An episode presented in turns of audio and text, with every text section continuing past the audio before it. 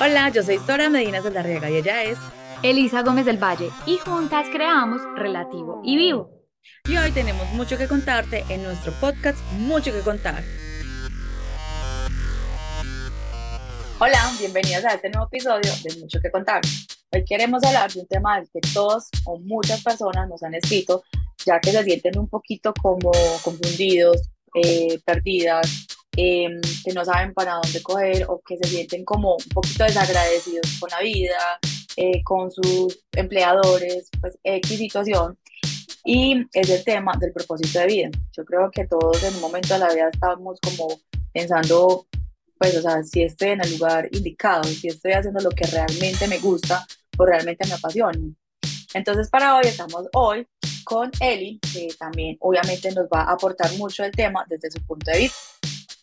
Hola a todos, bienvenidos a un nuevo episodio. Gracias por estar acá. Felices de que tengamos un nuevo episodio y de que ustedes estén ahí para escucharnos. Como ya lo dijo Sora, este episodio es mm, un tema que nos encanta, nos apasiona, que ambas hemos vivido en algún momento de nuestras vidas. Entonces, les queremos compartir desde nuestra experiencia lo que nos ha servido, lo que hemos ido empleando y lo que hemos utilizado durante ese proceso, porque de pronto, pues nuestra experiencia no es que seamos las más expertas, pero puede de pronto ayudarles o darles un poquito de luz a, a los que estén o se sienten todavía bloqueados en ese propósito de vida. Y para comenzar este tema del propósito de vida, yo quiero comenzar diciéndoles que mm, todos esperamos una respuesta mágica ante la palabra propósito de vida o proyecto de vida.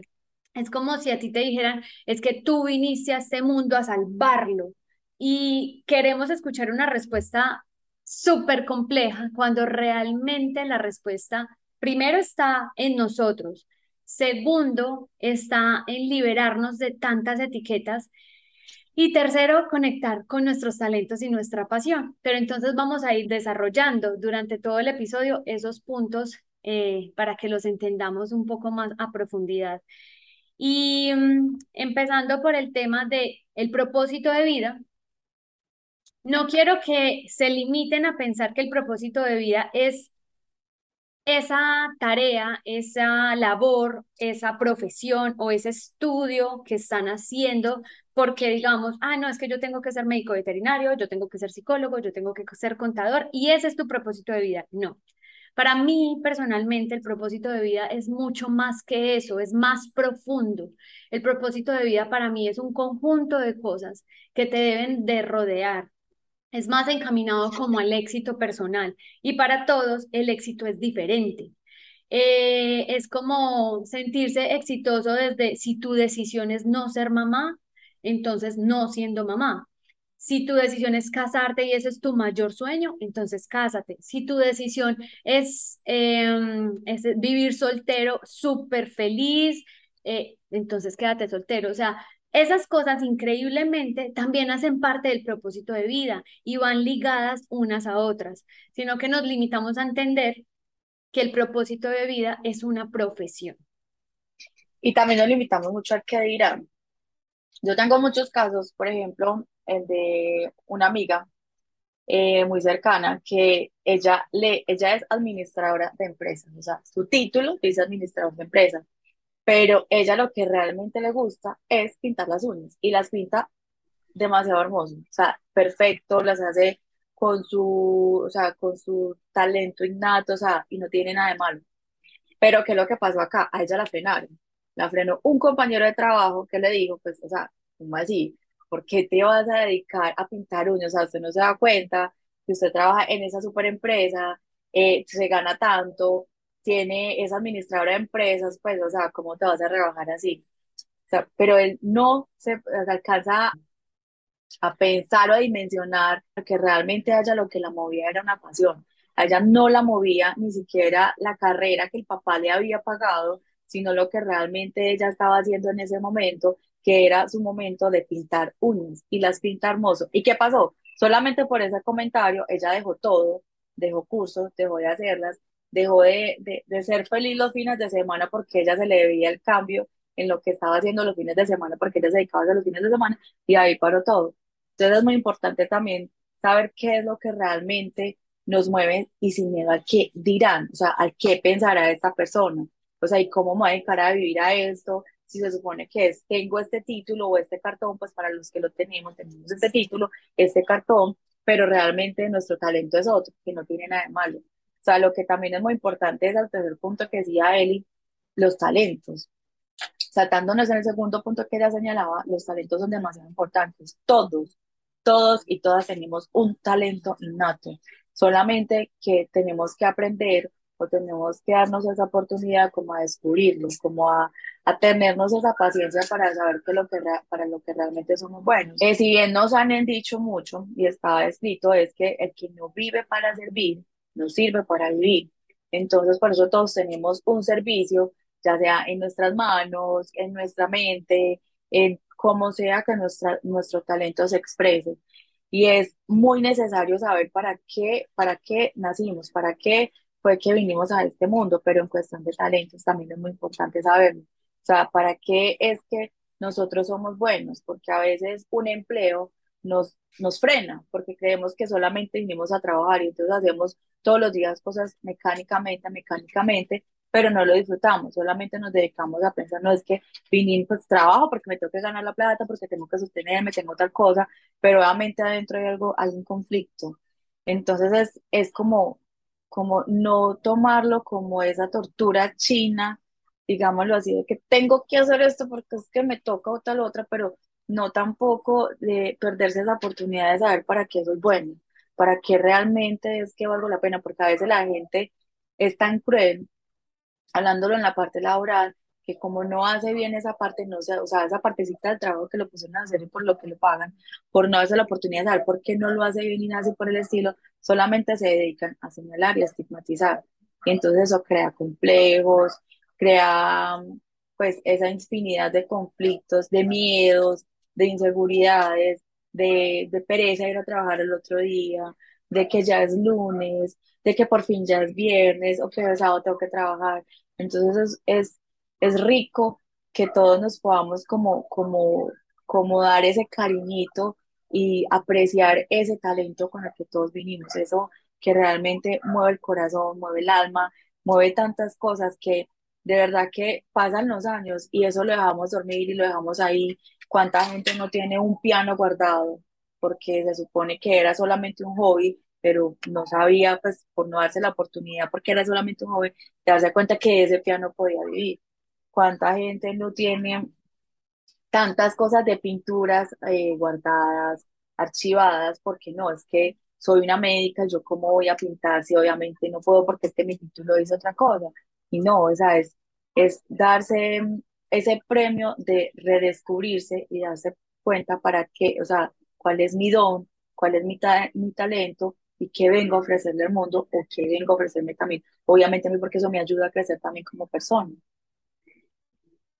Completando lo que tú dices eh, sobre el tema del talento, yo les quiero contar desde mi experiencia propia.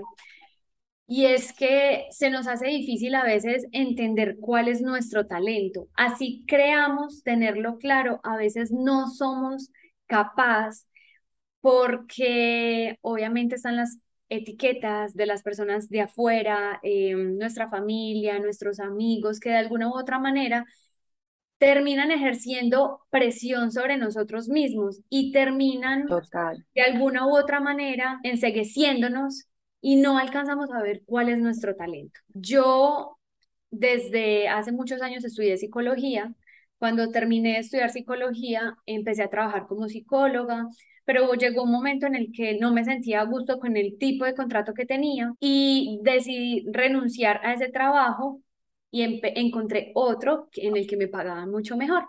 Entonces, en ese otro trabajo, pues el contrato tampoco me favorecía mucho, era un contrato por hora labor, y cuando se terminó el contrato me quedé como en el aire.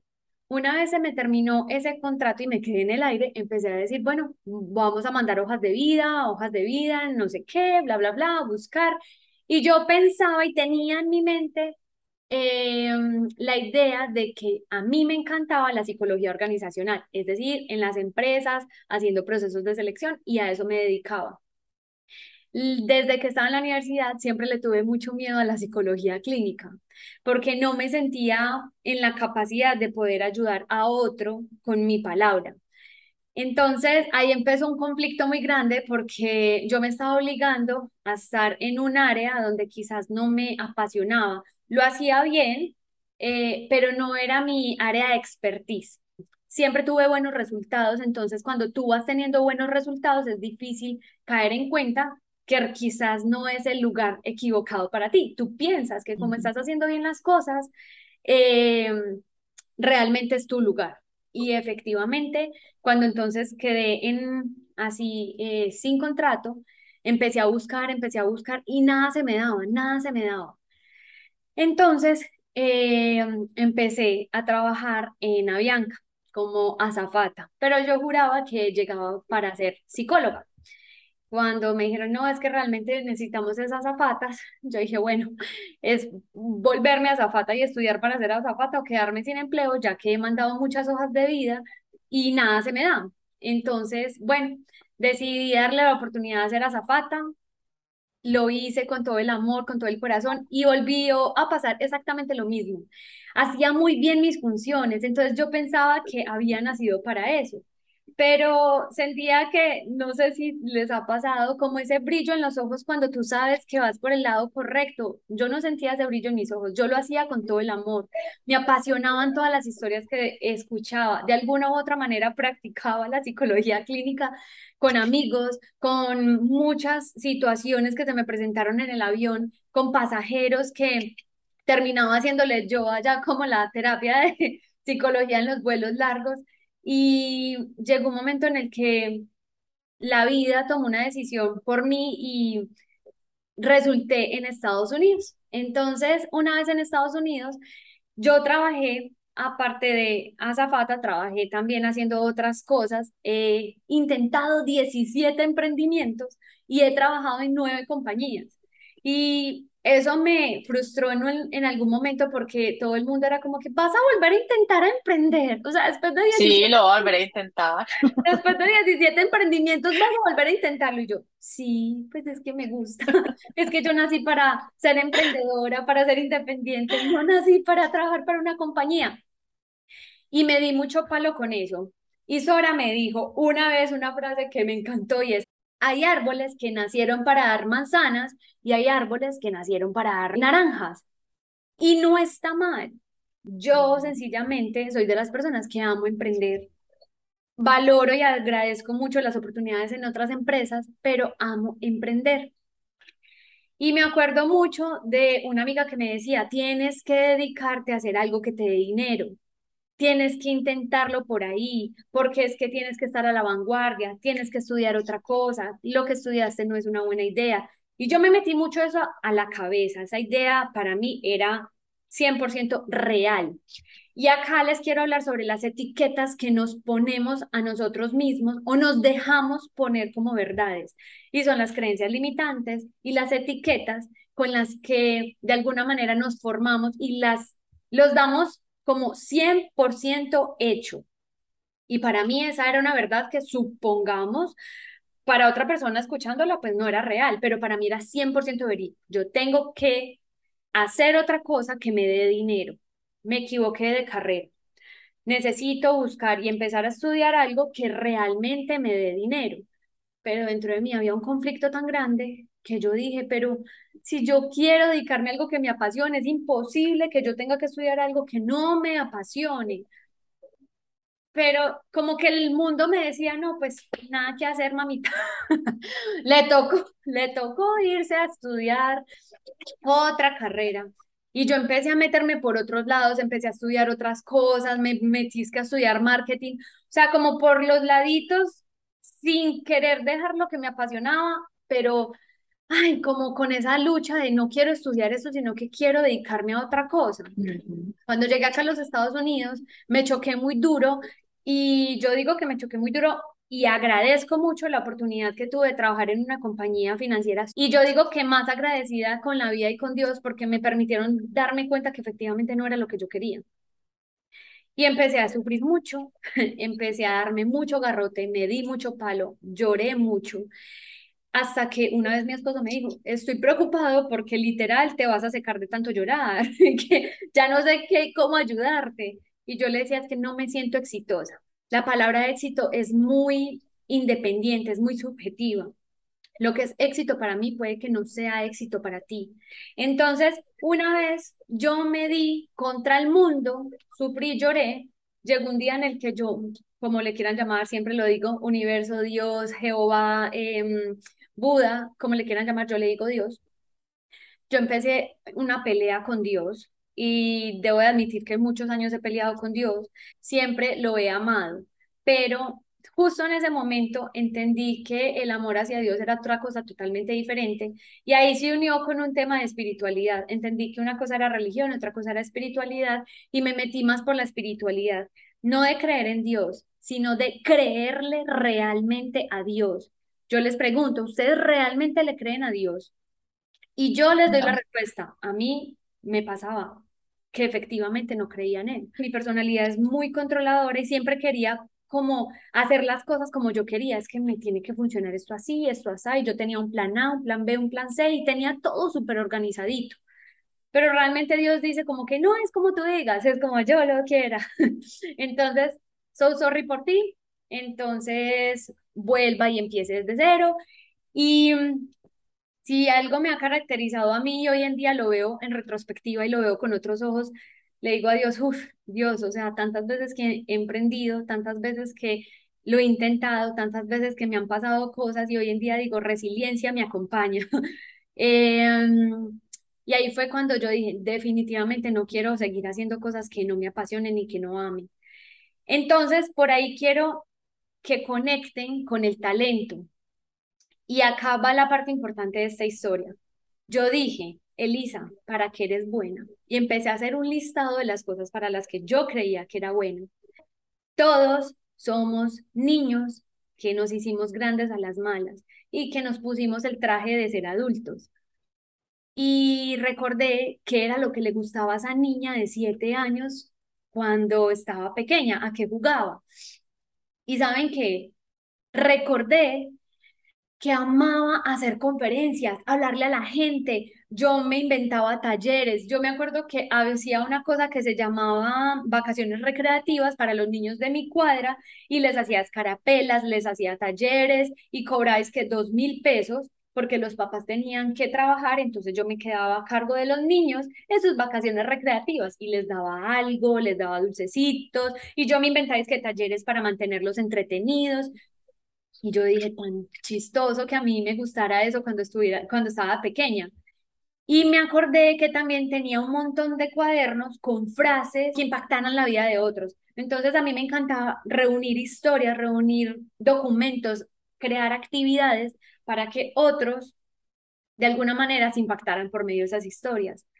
Y yo dije, tan chistoso que a mí chiquita me gustara hacer algo así. Y yo me... Y lo estás haciendo por medio de los podcasts. Exacto.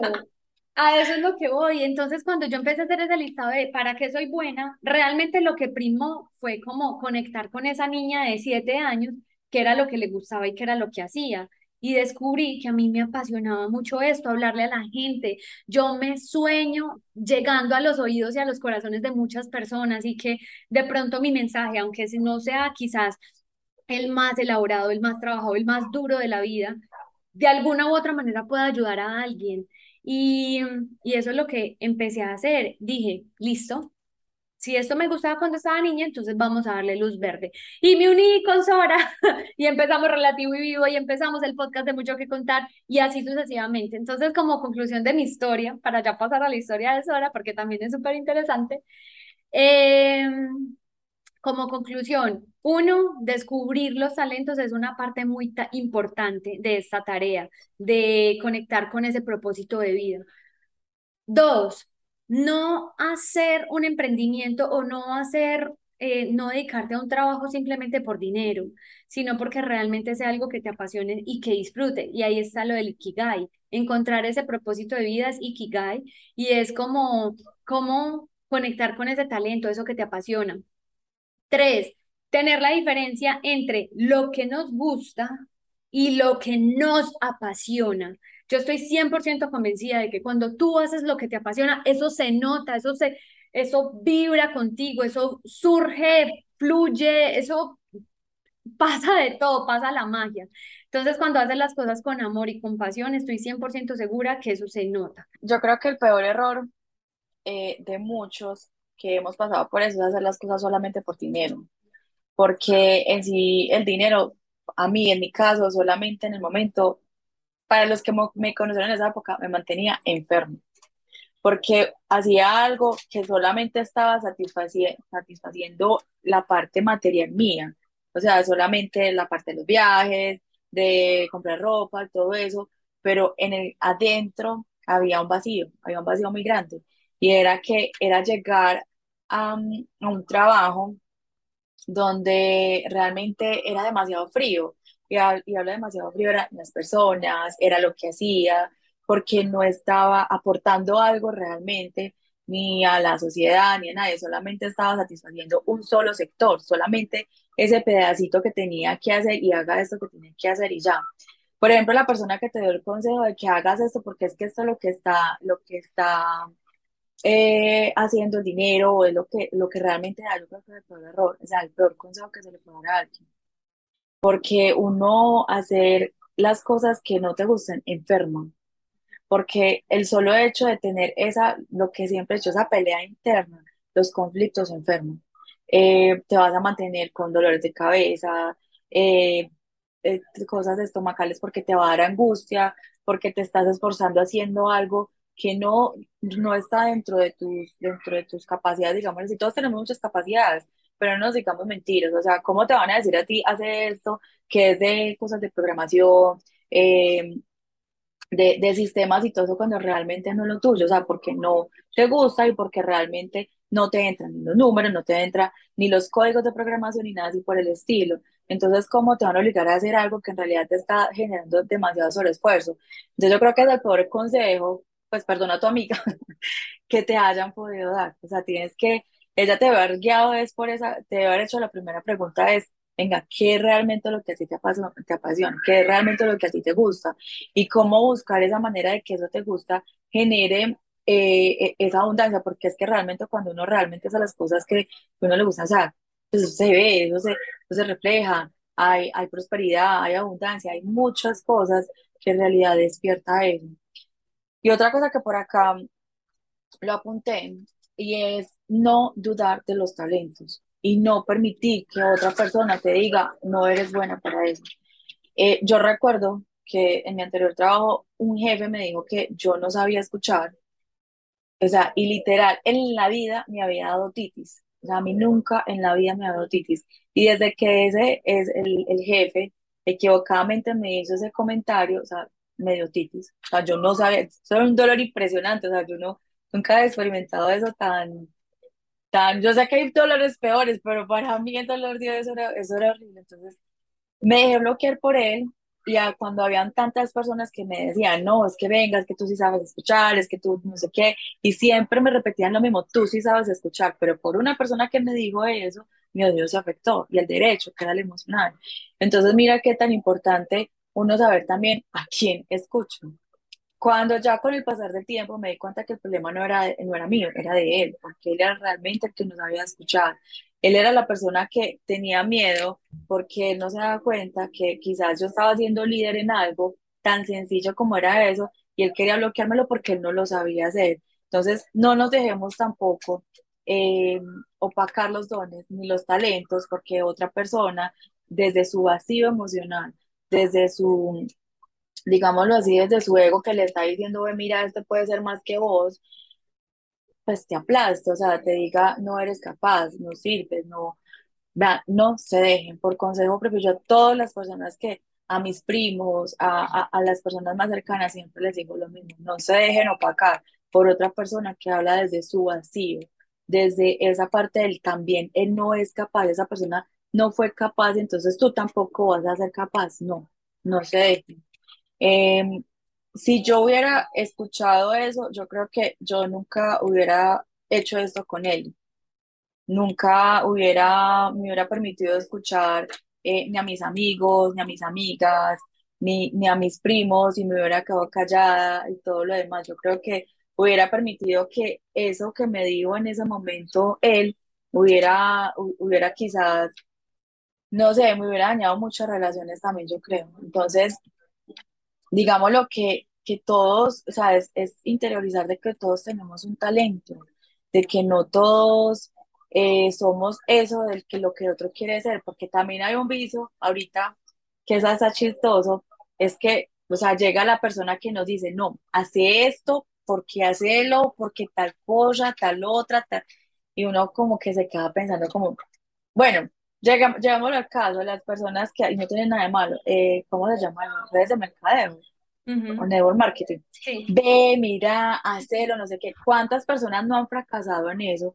Porque tienen tanto, tanto, acá en Colombia o en Medellín decimos, tanto verbo, tienen tanta palabra, tanto poder de convencimiento que te dicen, ve, métete en ese negocio porque soy muy bueno, no sé qué. La persona se mete, compra la cantidad de productos, se frustra porque queda como, venga, es que usted me dijo que esto era muy fácil tal cosa, pero es que la persona que te vendió esa idea no se dio cuenta que no tenías ese talento. No todos vinimos a, a, hacer network marketing, no todos vinimos a hacer redes de mercado, aunque es lo mismo, no todos vinimos a hacer programación, no todos somos buenos en, en, en, los, en estos nuevos temas de las redes sociales. Por eso no nos debemos redescubrirnos y saber que si lo que nos gusta es el piano o es la flauta o es, no sé, escribir, porque también en eso están los talentos, en escribir. ¿Cuántos, cuántos escritores nos hubiéramos perdido de, de leer sus obras porque les daba miedo que iba a pensar la otra persona porque solamente sabía escribir? O sea, o cuánto, o Beethoven se hubiera acomplejado porque, o sea, no, no, no tenía, eh, no escuchaba y mire las obras tan perfectas que él hacía, o sea, que, que él creaba. Entonces es eso, no dejarnos eh, pisotear porque el otro nos dice, no eres capaz, no sirves para esto. O sea, no cometan el error que yo cometí en su momento, que hasta me enfermé por hacer cosas que no me gustaban, por escuchar personas que no estaban en mi misma vibración, porque ahí también está el error. A veces por estar en, en pensando cosas equivocadas, nos reunimos con personas que tampoco vibran en lo mismo de nosotros. Entonces, mira, somos un ejemplo, los emprendedores con los que están empleados. Entonces, obviamente, el que está empleado, ¿qué dice? No, mira, es que cómo vas a perder la seguridad social, cómo vas a perder tal cosa, tal otra, cómo te vas a arriesgar a la deriva, tal cosa, pero o sea, se han dado cuenta que la felicidad de esta persona de ser emprendedora le gusta más la aventura, le gusta más estar aquí, estar allá, que estar sentado en el mismo puesto haciendo lo mismo y, y haciendo cosas que realmente no te gusta, porque al fin y al cabo, cuando uno es empleador, uno hace lo que jefe quiere, no lo que uno quiere. Pero como en estos momentos no hay buenos líderes, sino que hay jefes, entonces en ese sentido también se bloquea mucho la creatividad. Déjense llevar por la creatividad, escriban que realmente es lo que les gusta.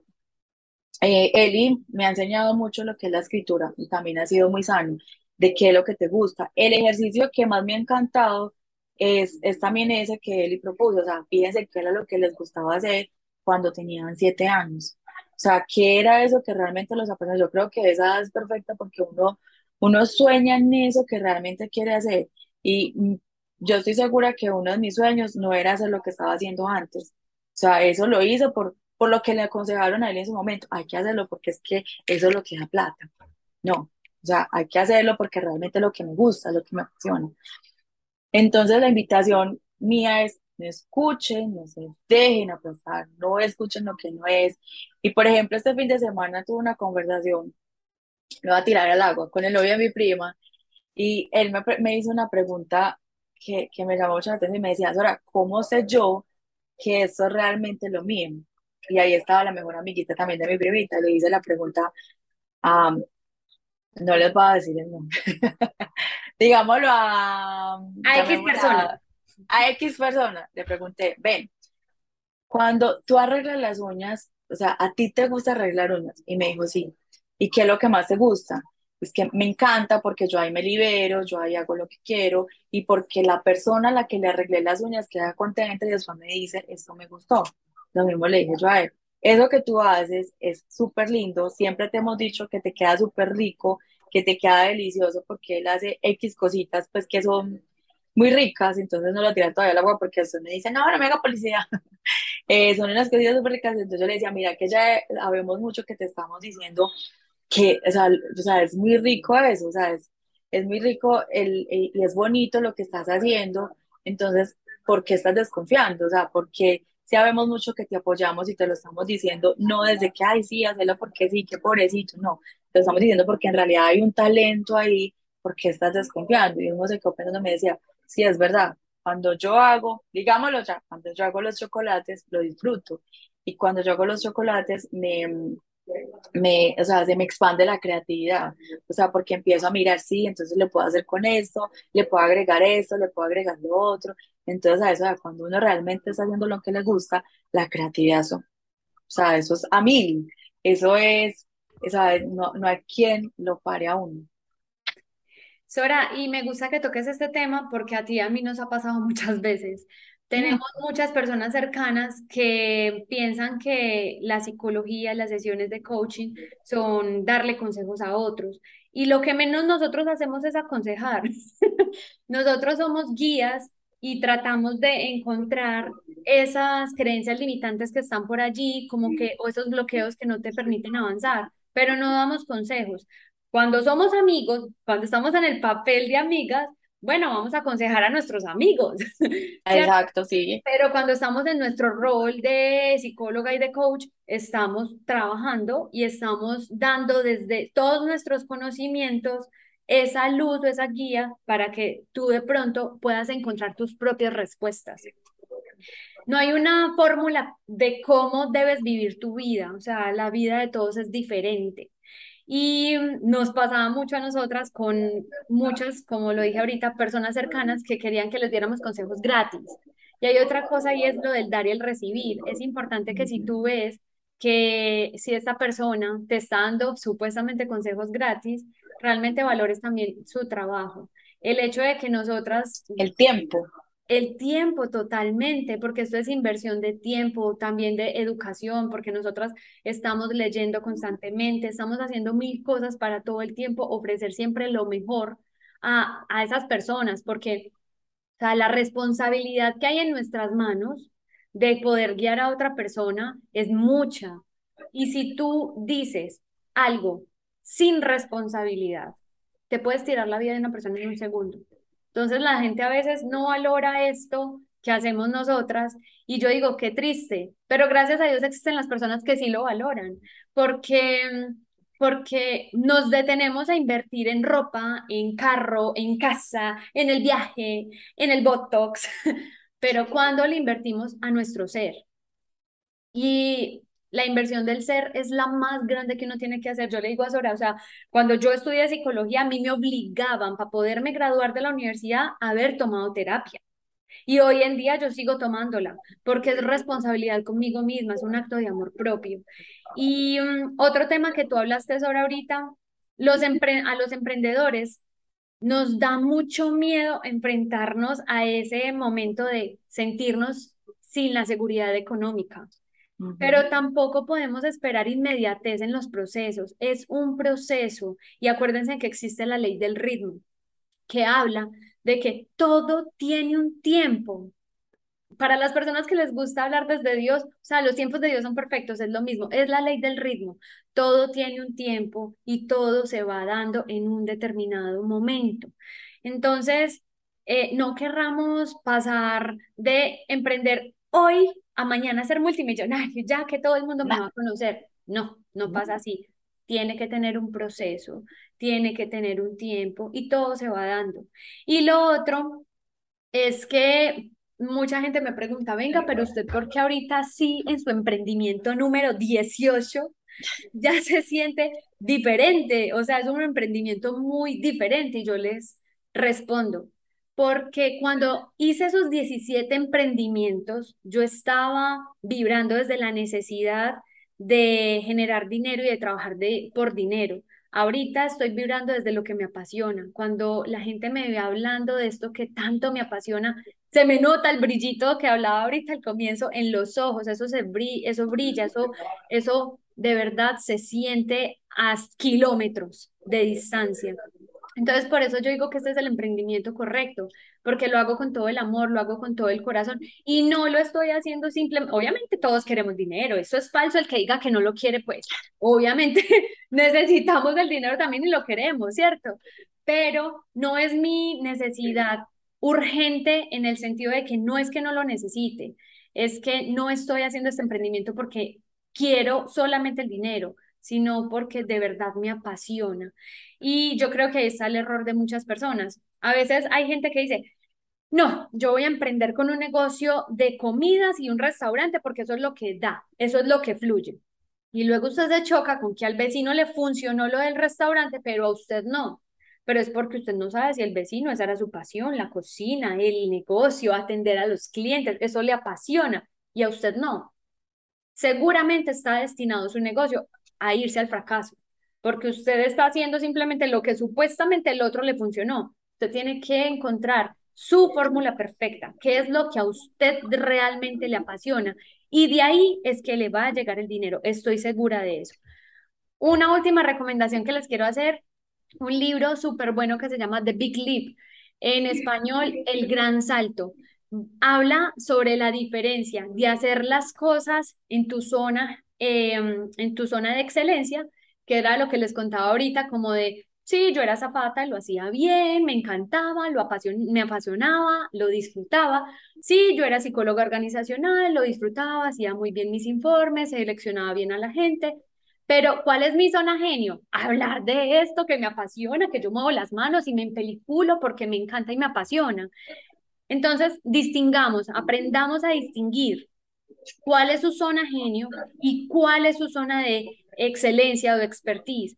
Si usted trabaja desde su zona genio, lo que hace porque le apasiona, porque realmente lo haría hasta gratis, estoy segura que está destinado al éxito, a lo que usted le llame éxito.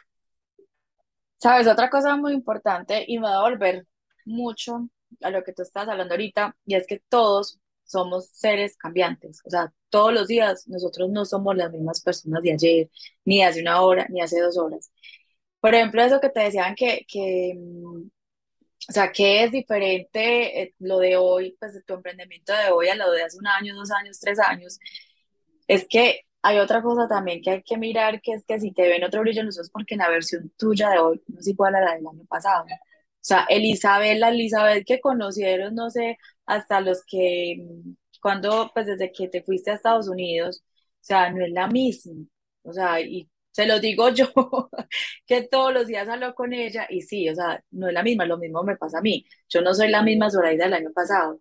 Todos somos seres cambiantes, o sea, todos los días tenemos algo, pero eso sí, o sea, el cambio es cuando sí lo queremos hacer de corazón. Estamos hablando de esos cambios que nos ayudan a ascender como personas, o sea, como a crecer como persona, no esos cambios de los que cuando nos hirieron, entonces tenemos que ir a hacer lo mismo, entonces antes vamos es como rebajando, no, es, esos cambios, es esa versión de nosotros que antes, o sea, de ayer a la de hoy, y no darnos miedo a eso. Por eso estoy tocando el tema, es porque eso que está diciendo él es muy importante. O sea, por ejemplo, el éxito de la persona que tiene una eh, un puesto de comida rápida, y que tú también lo montaste, o sea, que es lo que le funciona a ese, a ti no, tampoco es para frustrarse, o sea, tiene que mirar es que realmente lo que te gusta, qué es lo que tienes que cambiar en ti, que no está mal, es decirle un poquito a ese ego de, mira, sabes que tenemos que cambiar un poquito porque es que, o sea, cambiar es duro y nos duele y que nos digan de frente, mira, es que tenés que cambiar, entonces como que, sí, tenemos que cambiar un poquito, bajar un poquito la cabeza, eh, ser más compasivos con nosotros mismos, ser más humildes, no darle miedo a, que este me va a juzgar, a que este tal cosa, nada, es seguir, es ser usted, pero ser la mejor versión de usted. Totalmente. Y para cerrar este episodio, quiero darle un espacito al tema de los miedos. Todos nos enfrentamos a miedos diariamente. Hay miedos que te impulsan a tomar acción y hay miedos que te paralizan. ¿Cuál es el miedo que quieres darle luz verde en tu proyecto de vida, en tu proceso de vida, en esa búsqueda de eso que te apasiona, en, en la búsqueda de ese talento? Miren, el miedo nos acompaña a todos en cualquier momento de nuestras vidas, no solamente para emprender, o sea, todo el tiempo está ahí y a veces se camufla también con rabias, con tristezas, con emociones que no alcanzamos a identificar realmente que lo que es es miedo y que tenemos miedo a dar un salto tan grande. Y ahí empezamos un tema que es el de la procrastinación. Y empezamos como a evadirlo y a tirar para atrás, como que, ok, tengo que salir a la luz pública. No, pero es que hoy me dio gripa. No, es que mañana no es el momento. No, es que pasado mañana eh, tengo una reunión. No, es que tras pasado mañana. Y todos los días hay algo nuevo y quizás para usted sea algo externo, pero realmente el universo es muy perfecto. Yo digo que el universo confabula también a tu favor, que si usted quiere procrastinar, el universo le pone cualquier bache en el camino para que usted no avance y se estanque. Entonces, yo siempre lo he dicho y es, yo me lanzo sin red de salvación. o sea, con miedo y todo. A veces yo digo, ay, Sora María, Dios mío, me está doliendo el estómago de este susto tan berraco que tengo. Ellas, ah, tranquila, usted puede. Y yo por dentro muriéndome, yo, bueno, voy a lanzar sin red de salvación, pero me lanzo. Y ya después miraremos qué pasa. Si metí la pata, pues nada que hacer, la arreglaremos. Y si funcionó, pues nada, éxito total. Entonces, mi mejor consejo es láncense sin red de salvación, den un paso adelante, no se detengan por el miedo, o sea, háganlo con miedo y todo. Nunca vamos a estar realmente preparados para lograr algo, nunca. Y siempre vamos a querer investigar más. Y ahí es cuando nos empieza cursitis, que queremos hacer curso de todo antes de, pero no, o sea, vaya, vaya sacando un piecito de a poquito, y ahí sucesivamente todo se va dando, pero empiece a hacer algo, no se quede estancado, no procrastine, empiece, listo, necesito encontrar mi proyecto de vida, ¿qué es lo que me apasiona? Plin, listo, está alineado con esto. Y saben que también conecten con sus emociones, porque sus emociones les van a permitir conectar y descubrir si realmente por dónde van es el camino correcto o no lo es. Porque si usted siente, eh, pues miedo sí va a sentir, pero si usted siente que es ay, maluquera, algo que me incomoda, que se siente denso, pesado, es porque no funciona. Si usted es algo que lo hace llorar, ah, qué pereza, qué pereza esto, qué pereza lo otro, no va por el camino correcto. Pues si usted dice, pues pucha, me muero del susto, pero igual lo hago y me emociono, vamos avanzando. Entonces, estén conectados con sus emociones y no se dejen del miedo por ahí dicen que la mejor guía es la intuición. Y si saben eh, escucharla, si no les da miedo, seguir esa corazonada que llaman, porque a veces la intuición le dicen que es una corazonada, síganlo, que no está mal. Cuando uno está realmente conectado con, con esa fuente superior, como le dice él, y uno los llaman Alá, Jehová, Buda, Krishna, Jesús, como quieran llamarlo, cuando están conectados con, esa fuente, eh, no les dé miedo que desde que estén ahí eh, con esa guía, todo va a salir bien. Sigan esa intuición, sigan que es el mejor, que es, es, es que palabras. Y sabes, mi última frase es, si Einstein se equivocó descubriendo la velocidad de la luz, ahora no se va a equivocar uno, por Dios bendito. Sí. Y no está mal equivocarse. Ay, esta otra frase, si Jesucristo lo criticaron, no lo van a criticar a uno, por Dios bendito. Ay, sí, ya saquen esa, esa cosa también de que cuando los comentarios esos, ay no, sáquenlos, o sea, todos tienen que comentar de todos. O sea, por ahí dicen, mal dicho, también que medio mundo se hizo para comerse medio mundo. O sea, ya, pónganle, tápense en los oídos, pero a los sanos, no como me los hizo tapar en mi jefe anterior, tápense en los oídos bien a esos comentarios que nada que ver. Recuerden que cada uno habla desde su vacío, desde lo que les acompleja también. Entonces, eh, no, sigan la intuición, que como les digo, es que eso no tiene ni palabras, es algo que, que es, es, es bonito, síganla, que ella es más sabia que quizás eh, muchas personas eh, no, no quieren quizás el bien tuyo, porque no todos vinieron a hacerte el bien. Y felices por grabar este episodio. Gracias, gracias, gracias. Si les gustó, por favor, compártanlo. Por favor, denos muchos likes. y sugiéranos si tienen un tema que quieran sugerirnos, si quieren hablar también, ser entrevistados acá en el podcast, compartir su historia.